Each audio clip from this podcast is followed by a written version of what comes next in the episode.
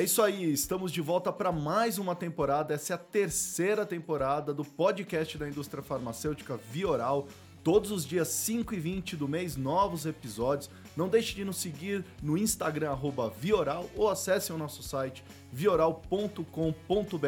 Eu sou Paulo Crepaldi, o seu host, especialista em comportamento e futuro na indústria da saúde. Como foram seus primeiros 40 dias de isolamento social? Você já se esqueceu de tudo? De como foram esses primeiros dias? Ou para acordar eram necessários 40 dias? Será que esse início era apenas um armap? Nossa mente, corpo e rotina aprendendo como se preparar para o restante? E agora? Depois dos 40 primeiros dias, você se considera pronto para uma nova missão? Érica Camargo, coach, empreendedora, produtora de conteúdo digital, professora e head de acesso ao mercado da Danone no Brasil, é a nossa convidada e vai contar sobre o seu novo projeto. Um livro digital sobre 40 relatos de 40 profissionais da saúde nesses primeiros 40 dias de isolamento. Uma mistura de sentimentos, entendimentos e dúvidas. O link para comprar o livro você encontra na descrição do nosso episódio. A gente se conhece virtualmente porque estamos em diversos grupos em comuns. Acho ela uma mulher brilhante e fiquei muito feliz com o aceite para falar aqui no Vioral. Então, Érica, Seja bem-vinda. Muito obrigada, PC. Um super prazer estar aqui. E assim como você falou, a gente se esbarra porque eu acompanho muito o seu conteúdo, sou uma fã. Então, para mim é uma honra poder fazer parte desse episódio no, no Rio Oral. Érica, eu queria entender como foi essa sua escolha, né? Você é head de uma multinacional, mas também definiu ser criadora de conteúdo. Você é super ativa no LinkedIn, escreve diversos artigos, faz vários vídeos. Como é isso? Ah, que legal. Então, isso assim, se, se, eu te falar que não foi nada planejado, eu vou estar falando a mais pura verdade. Sim. Foi totalmente ao acaso. É, quando eu saí da indústria farmacêutica no final de 2018, eu tinha resolvido ficar ali uns três meses estudando. Esses três meses viraram depois quase dois anos. E foi assim, de muito estudo, muito aprendizado, eu comecei a sentir muita vontade de colocar para fora, né? Porque eu falei, olha, mais de 20 anos em várias empresas farmacêuticas multinacionais, trabalhando com biotecnologia, com doenças raras, é, com gestão e liderança de pessoas, eu falei, não é possível que eu não tenha como contribuir também nesse período eu estou, né, entre parênteses, fora do mercado. Uhum. E aí eu comecei a falar, foi meio sem querer, de verdade. De pessoas é, procurando, aí eu lia um texto, comecei a fazer vídeo, é, comecei a escrever, eu gosto muito de escrever. E as coisas foram acontecendo. Né? As pessoas foram gostando, foram me procurando, fui conhecendo novas pessoas Aí eu falei, opa, então vou começar a estudar esse outro lado também. Uhum. E aí fui procurar aprender, né, de marketing digital e, e como fazer um pouco dessa transformação digital também, que é uma coisa que eu gosto. Fui estudar inovação, é, fui é, fazer formação como coach. Então, já fiz duas, esse ano eu termino, vou fazer um Master Coach no final do ano. Então, assim, foi foi meio ao acaso, uhum. mas foi uma coisa assim, e eu acho que isso é até para incentivar as pessoas, sabe? Quem está há muito tempo, eu falo isso pelos meus coaches, as pessoas que eu dou mentoria, eu acho que todo mundo tem dentro de si algo para contribuir, né? Não é você, é, do mesmo jeito que você pode ser um coach ou aprender com algum mentor, eu tenho certeza que pessoas que estão, principalmente quem está mais tempo, tem coisas para contribuir para ajudar outras pessoas também. Então foi assim, ao acaso. Olha só. Eu adoro. é, eu vejo mesmo pelos vídeos, eu também acompanho bastante seu conteúdo, gosto de ler, gosto de assistir, é, porque sempre me incentiva a pensar diferente. E eu sou da mesma opinião, Érica. Eu acho que a, a gente tem, eu, eu brinco que a, a inteligência tem que ter uma inteligência circular. Ela precisa sair e, e contornar, ir para outra pessoa, e tem que ser colaborativo é, para que todo mundo cresça. E aí você teve uma brilhante ideia, eu, ser bem sincero. Eu terminei o seu livro na segunda-feira, então vou ser bem sincero para você, foi agora, recente, eu consegui terminar de ler todos os relatos, mas eu achei brilhante a ideia. Quando eu vi que você postou no LinkedIn falando, depois nos grupos de WhatsApp de, da indústria farma que a gente está é, em comum, quando eu vi esse post, eu falei assim, cara, que ideia genial da Érica. Assim, primeiro, porque no atual momento você pensou rápido, agiu rápido, decidiu rápido, escreveu rápido e lançou rápido. né? é, você mesmo cita isso no livro, né? Que foi assim, tudo muito rápido que aconteceu. E eu acho que isso é, na verdade, é um indicativo do que acho que 100% das pessoas falam é, no teu livro, que é eu preciso me adaptar. E você se adaptou ao momento que a gente está vendo. Me conta como é que foi, como é que pintou a ideia de escrever o 40 relatos da quarentena. Então, foi uma coisa assim muito louca mesmo. Eu acho que foi essa coisa da gente ficar em isolamento e a gente começar a ver bombando de live, né? Eu acho que uhum. foram fases. E esses primeiros 40 dias, que depois já virou quase 200 daqui a pouco, mas eu acho que foram aqueles onde a ficha não, não tinha caído ainda. E aquilo gerou um monte de emoção, e é o que a gente vê no livro. Aí eu falei, puxa, como que a gente consegue colocar isso para fora? Como eu falei que eu gosto de escrever, eu vivo ali na minha varanda escrevendo. Eu sempre começo a escrever e eu acho que isso ajuda. E eu acho que também quando a gente compartilha, né, principalmente uhum. sentimentos e emoções, e colocando ali, olha, desde o presidente de empresa, que tem dois no livro, até pessoas da linha de frente, rap, empreendedor, a gente vê que a gente está junto, né, que isso foi uma coisa que uniu a humanidade, que uniu as pessoas.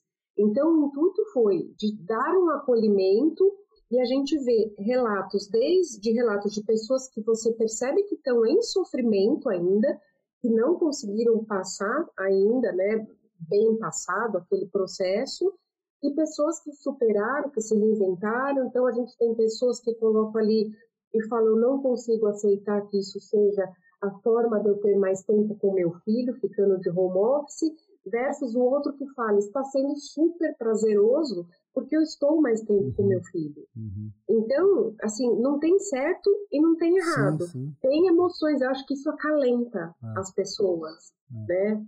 Foi sim. essa a ideia. É, e, e, assim, é muito legal. É, eu queria que você também falasse, assim, para as pessoas que estão nos ouvindo, né? Onde que elas encontram, como que elas fazem para adquirir esse livro, 40 Relatos da Quarentena, como 40 profissionais que trabalham na área da saúde viveram os primeiros 40 dias da quarentena.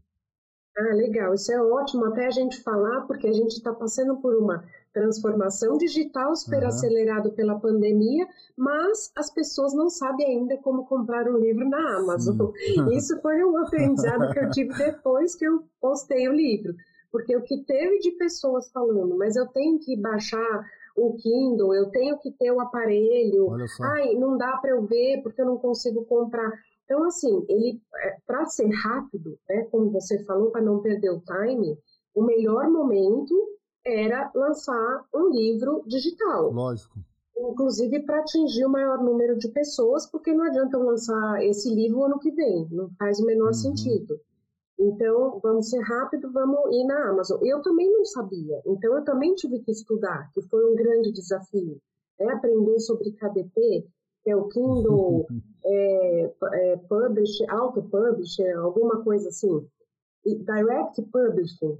E, e aí, é, a, aí agora a gente precisa ensinar as pessoas a usarem a Amazon, que é a maior plataforma de livros digitais do mundo, e as pessoas não sabem. Então, o que você precisa fazer? Você precisa se cadastrar na Amazon clicar ali, Amazon, a, a plataforma é, .com.br. Não paga nada. Cadastrou.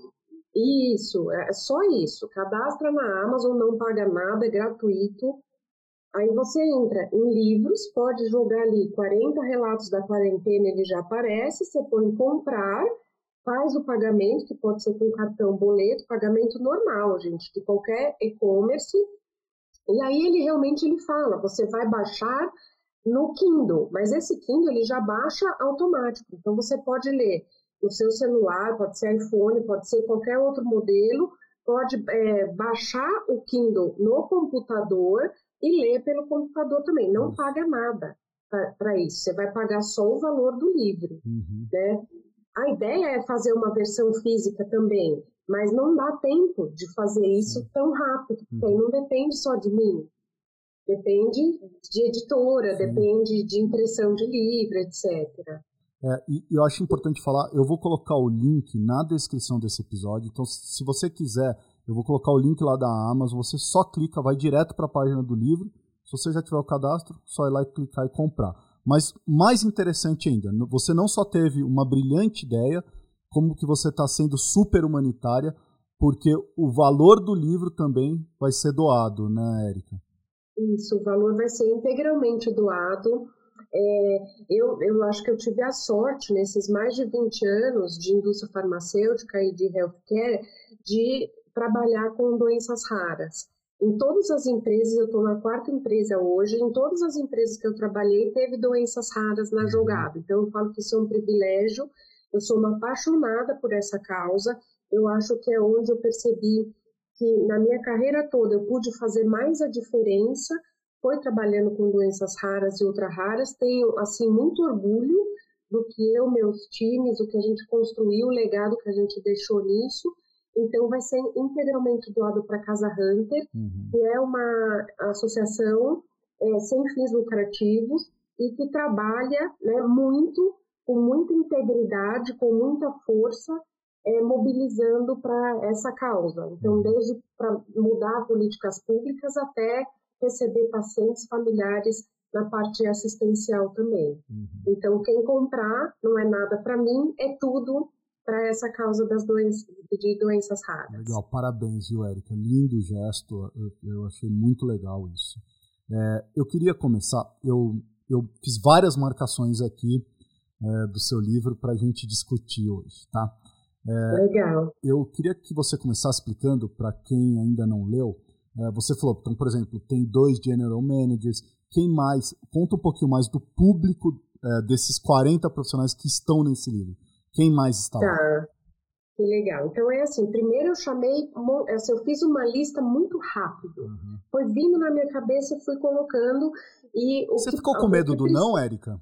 Das pessoas falarem, não, ah, não quero. Eu tô tão acostumada a é. tomar não. o que eu mais tomo é não. É porta na cara e tá, olha, assim, já sou super tranquila, uhum. descoladíssima pros não. Porque eu fico não super com medo, Érica. Quando eu tenho, uma, minha, tenho minhas loucuras e começo a uhum. convidar, eu falo, ai meu Deus, e se ele falar não, será que é porque ele não gosta de mim? Eu, eu, eu entro nesse parafuso, tá?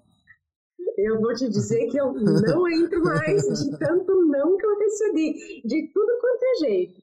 Desde gente que ignora, não só nisso do livro, mas é, em tudo, assim, mas quantas vezes que eu tentei uma parceria, então, aí eu sempre falo, olha, o pior que eu posso, que pode acontecer é a pessoa falar, não, detestei o seu uhum. projeto.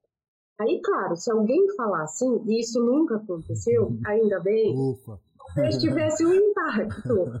Mas assim, eu já fui ignorada, as pessoas já falaram que não, que não tem tempo, é, que ah, agora não dá, e a não ter interesse, tá tudo tem, né? Porque eu uhum. acho que eu, eu, eu, o que eu sempre falo, né, inclusive para os meus coaches, é foque no não transitório. Uhum. Para mim, o não é sempre transitório. Então, a gente tem rap, a gente tem é, gerente distrital, a gente tem pessoas do marketing, a gente tem vários empreendedores, pessoas que é, já saíram da indústria farmacêutica e empreendedores que nunca trabalharam na indústria farmacêutica, mas que atuam de uma maneira ou de outra na área da saúde. Uhum. Né? Então, tem duas pessoas do RH, mas que trabalham RH com saúde. Então, as, é, tem enfermeira que trabalha como enfermeira, que também nunca foi da, da área de empresas, né? empresa privada. Uhum. E as pessoas aceitaram e ficou muito eclético. Eu mexi muito pouco assim nos relatos, foi Sim. mais para ajuste é, de, de é, ortografia e concordância e deixar uma coisa mais padronizada, mas os relatos foram eles que, que mandaram. Uhum. Então achei que ficou bem diverso, assim, tem muita diversidade.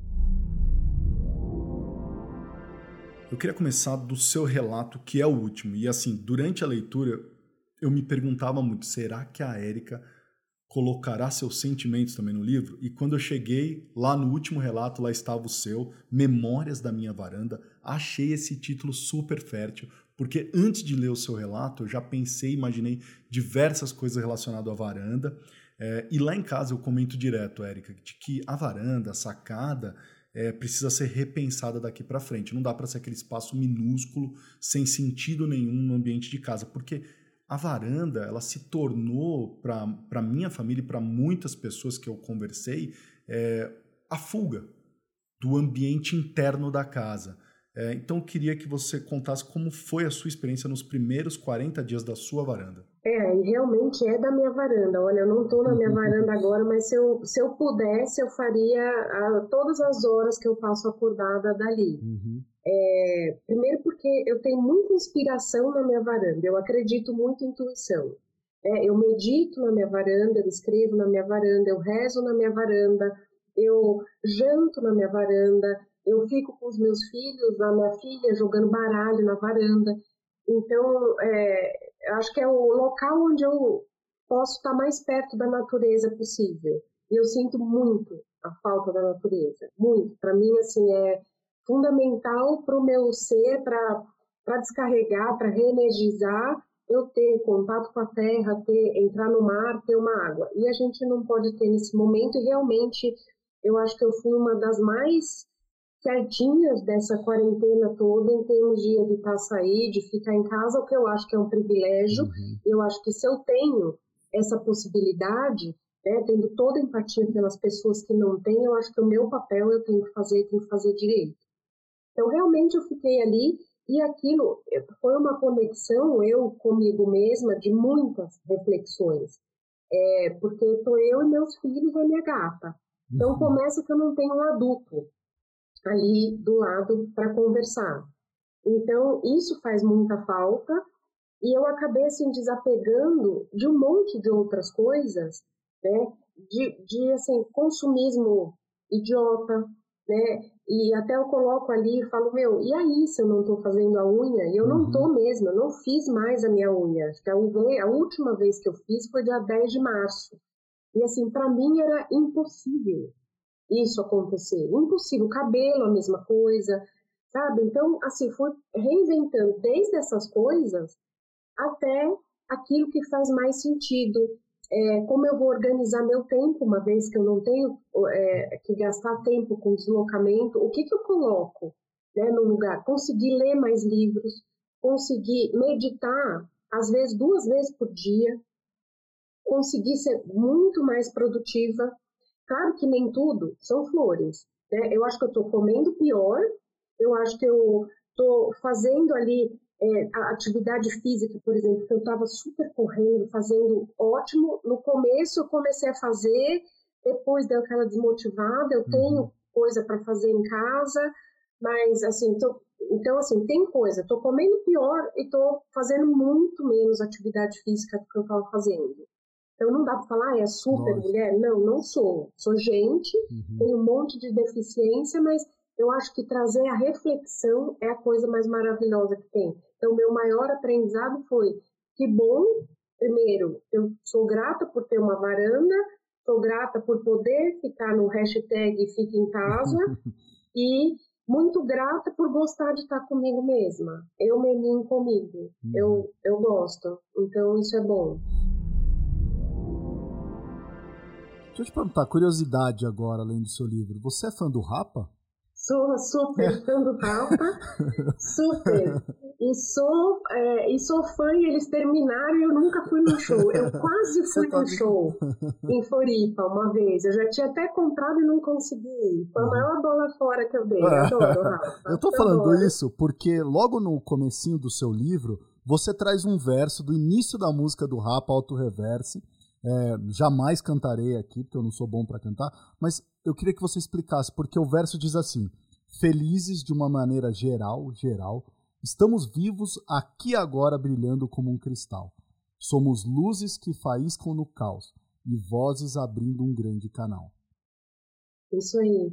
É, eu acho que a gente está assim num grande caos. Eu achei que reflete muito bem, ainda mais que é alto reverso, porque uhum. eu acho que está tudo ao reverso, Sim. tudo de ponta cabeça. E a ideia de colocar isso é a gente é grato, a gente está vivo, a gente está tendo voz para falar aqui né, no livro. O livro ele dá voz às pessoas. Então, que a gente seja essa voz de solidariedade que brilha como um cristal uhum. e de gratidão por estarmos vivos, apesar de a gente estar tá ali nesse, nesse caos e sem saber para onde ir. Né? Uma parte no final também que ele fala é esse medo que, que te acompanha e que te insegura. É isso, a gente tem medo, tem, mas a gente não pode parar, a gente tem que ir em frente. E a ideia do livro é ser essa voz para as outras pessoas. Bom, eu queria então é, citar alguns trechos aqui para a gente discutir, alguns trechos que me impactaram, é, me fizeram refletir demais, tá? É, eu quero começar de um trecho de um grande amigo meu, é, que é o Alessandro Miriam, é, que ele fala é, do processo de negação, que eu achei super legal, a gente assumir isso, né? É, ele fala assim: Poxa, eu entrei num processo de negação comigo mesmo é, e aí aprendi a reconhecer a minha fragilidade, né? É, o, quão, o quão você sentiu isso, Érica, é, dos relatos, é, do seu convívio na indústria farmacêutica com seus colaboradores, desse processo? Porque eu acho que é a primeira coisa que a gente passa, esse processo de negação. Porque com todo mundo que eu conversei, eu me lembro no começo da pandemia, todo mundo falava assim: olha, cara, já já passa né? E a uhum. coisa foi se estendendo, né?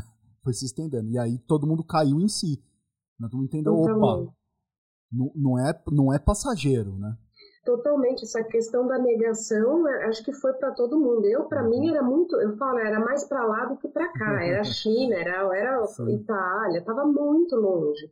Em nenhum momento eu poderia imaginar que era assim. Eu acho que ele também não. Né? Na hora que o Ale coloca o Ale, várias pessoas que se mostraram ali né, é, a, a, vulneráveis, mostraram a fragilidade, eu acho que você reconhecer isso te fortalece sem dúvida nenhuma. Né? Porque é isso, cara, a gente não é super-humano. Né? Uhum. Os profissionais de saúde que estão ali na linha de frente não são super-heróis, são gente. Né? É, são pessoas que sofrem. Uhum. E a gente reconhecer e falar, cara, eu tive um erro de julgamento, eu tive um erro ali do que eu achava que ia ser e do que está sendo. É admitir isso. Quantas vezes que a gente já errou? Na hora que você admite, você aprende com os erros. É falar, errei nesse caso, e agora a próxima vez eu faço diferente. Uhum. Né? Então eu acho que é muito isso. E de como ele trouxe isso, né? De se ah. reinventar, de dedicar a jardinagem e de, e de falar mesmo, né? Eu sou um, um privilegiado também por poder estar aqui e tá com a família junto e tá em segurança, mas também reconhecendo é. né, que o que eu achava que era não é, Exato. não foi a realidade. É. É, eu até queria, eu não sei se você chegou a fazer isso, Érica, mas assim, eu tive uma leve curiosidade, não fiz com exatidão, mas eu comecei a grifar o tanto que eu comecei a perceber que muita gente falava assim, do eu, transformação, mudança. Eu comecei a falar assim, nossa, há aqui uma sincronicidade entre os diversos relatos, e tenho certeza que eles não se encontraram para discutir isso. É, então, é, dessa importância desse momento para o eu para a transformação, né, Érica? Totalmente. Ninguém nem sabia quem estava ali no uhum. livro. Eles se falavam sim e, e mandavam né, o relato. E a gente vê, né? É, quantas pessoas falaram antes de surtar, eu parei. Uhum. Né? Ou eu tive isso e fui ficando mal e depois eu tive que me reinventar. Uhum. Então, reinventar, transformação, adaptabilidade, novo normal, é, empatia, são palavras recorrentes e que saíram em todos os relatos. Então, não tem um relato que não passa por alguma dessas coisas. Exato, tanto que eu acho que o grande mote é esse negócio né, da transformação, mas mais do que, do que a gente fala de transformação digital, mas é a transformação do eu. Né? Inclusive, o, o, Bruno Duarte, no, no, relato dele, ele fala do lado B. E aí eu uhum. fiquei pensando em lado B, e aí eu me lembrei de uma frase que o comediante Chris Rock fala, que ele fala o seguinte, que a primeira vez que você conhece uma pessoa, você está conhecendo o representante dela. E depois disso você começa a conhecer realmente quem é a pessoa. E aí eu fiquei pensando, será que é o lado B Ou será que agora a gente está realmente reconhecendo o nosso lado A e o que a gente era era o lado B até então? Né? Porque eu estava protegendo de vergonha de ser vulnerável. Né? Então eu uhum. protegi o meu lado A, que é o meu lado verdadeiro. Né? O que, que você uhum. sentiu disso, Eric? Eu acho perfeita essa sua colocação, uma reflexão excelente. Eu acho que é isso mesmo. Eu acho que a gente coloca uma máscara de pano, mas a gente tira outra máscara que a gente sempre usava para a sociedade. Uhum. Então é muito louco isso, é. né? É uma reflexão muito louca porque caiu, as máscaras simplesmente caíram de todo mundo, uhum. em todos os sentidos, no mundo inteiro, né? Seja na política, na economia ou na área da saúde. Então é, esse é um grande aprendizado e eu acho que a gente não pode esquecer né? Não pode esquecer, porque são os próximos passos. O que, que a gente vai fazer com isso que a gente já aprendeu? Ou agora, ah, agora liberou, o, o estado já não é mais vermelho, passou para ser amarelo, então volta a ser como era, só que todo mundo de máscara de pano. Uhum. Não é assim, a gente precisa guardar isso. A humanidade esquece, a gente não pode esquecer. O atual momento criou para nós seres humanos um pedido de ação imediata, talvez um dos maiores desafios das nossas vidas. O que será que os convidados do Vioral aprenderam até o momento com a pandemia no ponto de vista profissional e pessoal? Esse é o quadro Aprendi na Pandemia.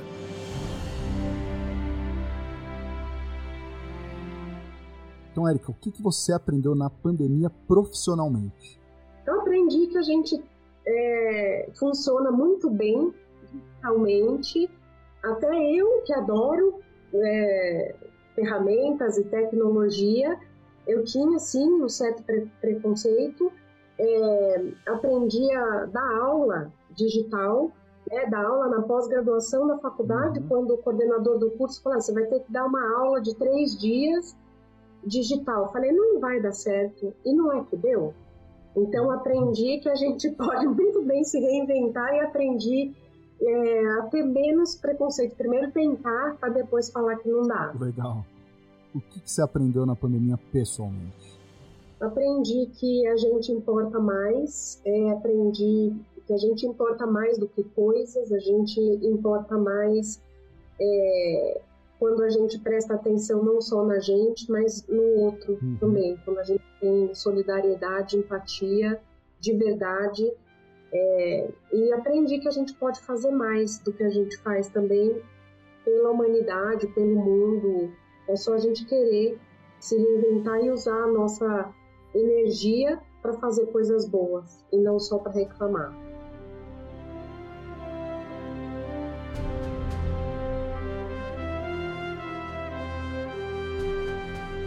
você acabou de ouvir o quadro Aprendi na Pandemia.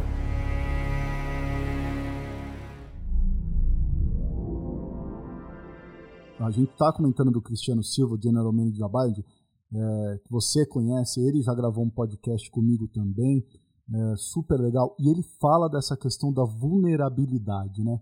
É, eu, eu fiquei pensando, um General Manager assumir que é vulnerável, né? O não tem como ser mais humano do que isso, né, Erika? Você, general manager, na posição que está, assumir para os outros e para todo mundo que está lendo, olha, eu sou vulnerável, porque ele conta o relato de que ele testou positivo para o Covid e ficou internado, e foi aí que ele percebeu isso, né?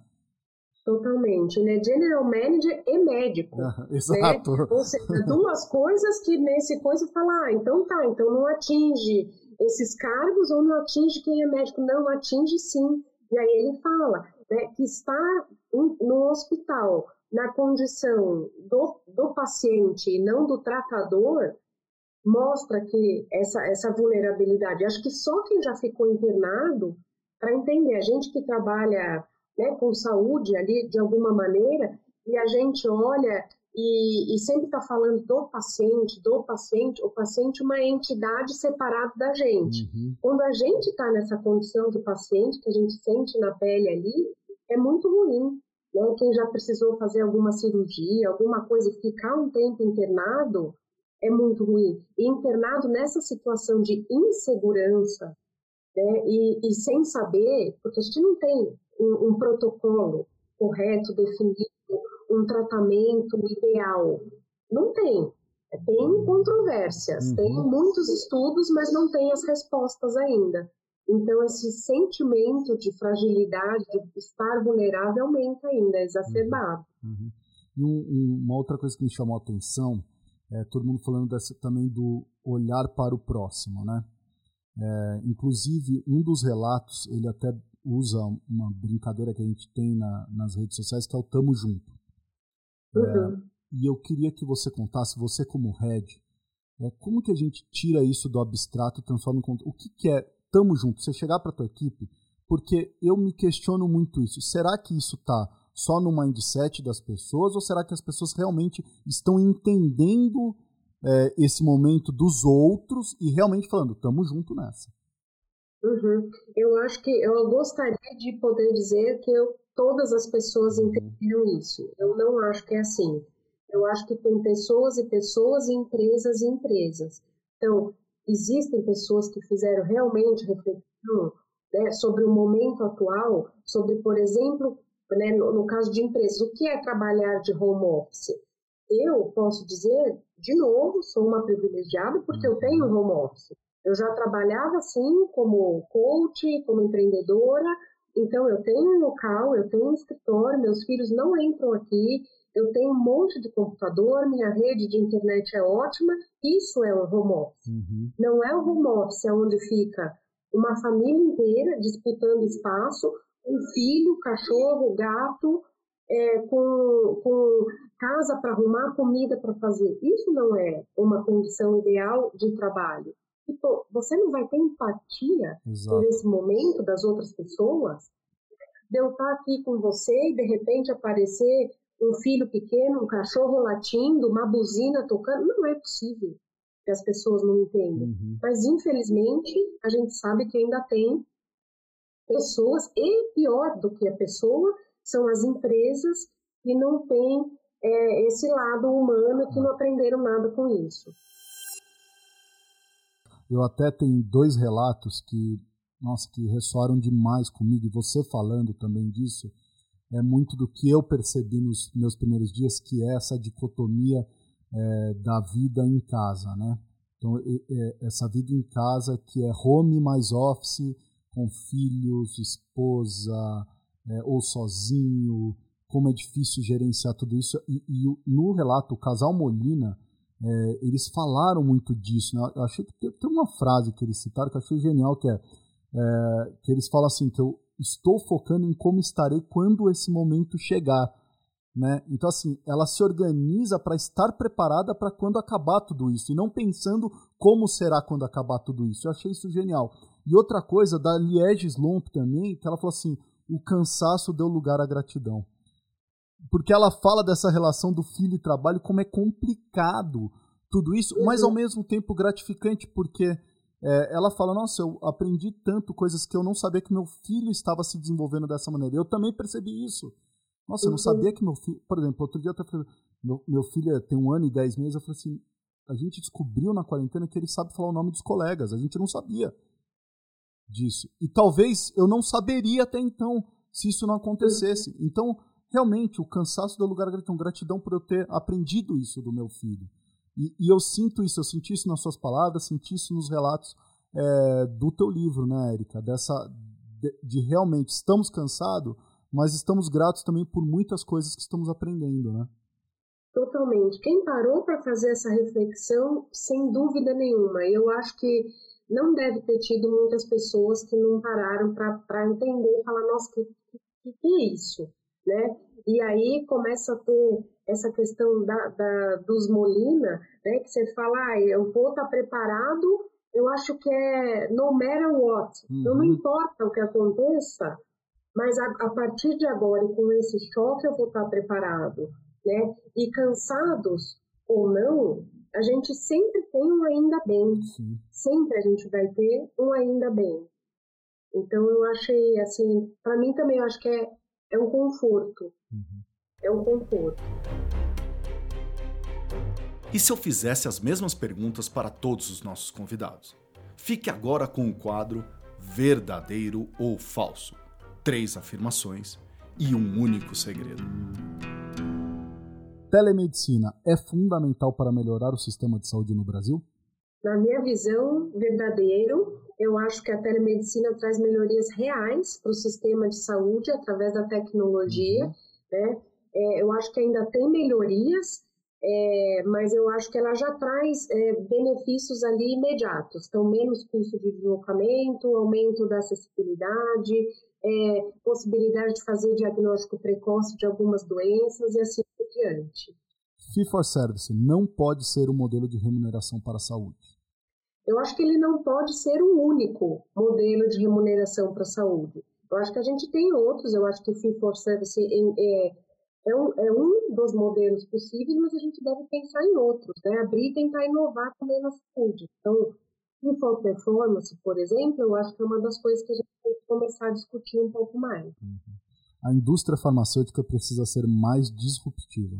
Sem dúvida nenhuma, precisa ser disruptiva no como faz as coisas. A gente pode ser disruptiva na tecnologia em si, pensando em produto, medicamento, terapia gênica, é, oncogenética, isso é inovação. Mas o como a gente faz as coisas, a gente tem feito a mesma coisa, da mesma maneira, nos últimos 40, 50 anos.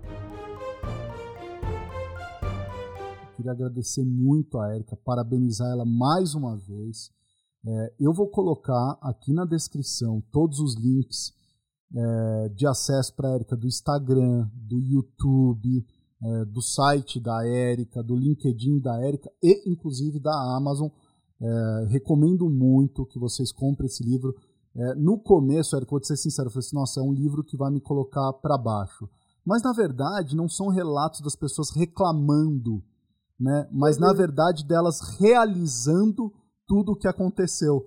Então, isso que eu também gostei muito do livro, porque eu falei assim: nossa, eu vou ler 40 relatos de pessoas reclamando de como tudo está difícil. E na verdade foi o contrário. Então, eu quero uhum. agradecer a sua presença, parabéns pelo seu projeto. É, espero que quando tudo isso acabar a gente possa se encontrar fisicamente. Ah, eu também espero, com certeza. Então é isso aí, gente. Então eu estive aqui com a Érica Camargo no Vioral. Érica, muito obrigado e desejo para você muita saúde. Eu que agradeço de novo, hum, mil vezes obrigada, mil vezes obrigada pela oportunidade de falar também do livro, de contar essa história. É uma forma das pessoas contribuírem com essa causa de doenças raras e da gente seguir em frente aí mais forte e mais unidos também. Então, conta sempre comigo. Eu vou adorar tomar um café presencial com você quando tudo isso passar.